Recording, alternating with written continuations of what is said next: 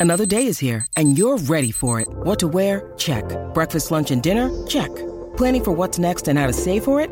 That's where Bank of America can help. For your financial to-dos, Bank of America has experts ready to help get you closer to your goals. Get started at one of our local financial centers or 24-7 in our mobile banking app. Find a location near you at bankofamerica.com slash talk to us. What would you like the power to do? Mobile banking requires downloading the app and is only available for select devices. Message and data rates may apply. Bank of America N.A. member FDIC. When you need mealtime inspiration, it's worth shopping Kroger, where you'll find over 30,000 mouthwatering choices that excite your inner foodie. And no matter what tasty choice you make, you'll enjoy our everyday low prices, plus extra ways to save, like digital coupons worth over $600 each week. You can also save up to $1 off per gallon at the pump with fuel points. More savings and more inspiring flavors make shopping Kroger worth it every time. Kroger, fresh for everyone. Fuel restrictions apply.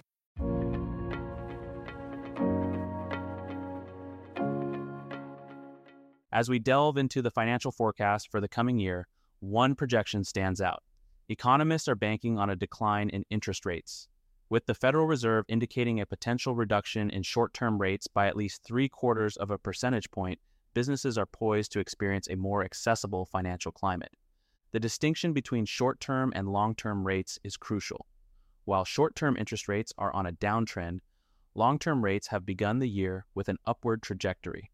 This uptick is a consequence of increased Treasury borrowing to service the federal debt, coupled with the Fed selling off its long term assets, thereby constraining the long term money supply. The ramification for businesses is significant, as long term rates dictate the borrowing costs associated with capital ventures. Organizations plotting to fund new projects or expansions need to keep a keen eye on the rates tied to their payback period. When considering avenues for raising capital, timing is everything. Companies pondering an initial public offering or seeking alternative funding must balance their growth phase against the return potential of other investments. Despite expectations for continued moderate economic growth, the climate for easy money pre COVID may not return rapidly, suggesting a cautious approach may be advantageous, especially pending the outcomes of upcoming November elections. Refinancing existing debt presents another sterling opportunity for companies, akin to homeowners seeking to capitalize on falling rates.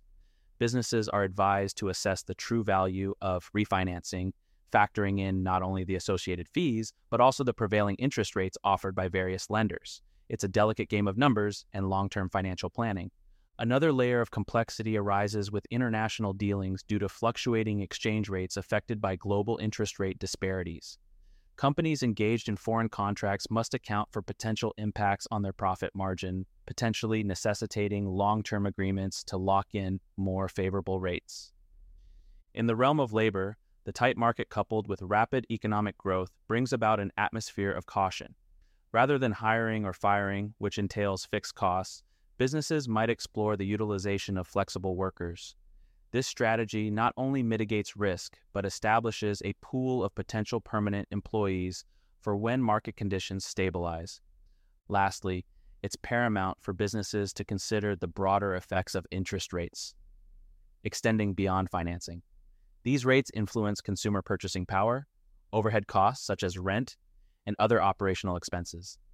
As we navigate through this economic landscape, these key points offer a strategic edge, distinguishing rate types, opportune fundraising, debt refinancing, foreign exchange vigilance, prudent hiring practices, and a comprehensive understanding of the macroeconomic effects.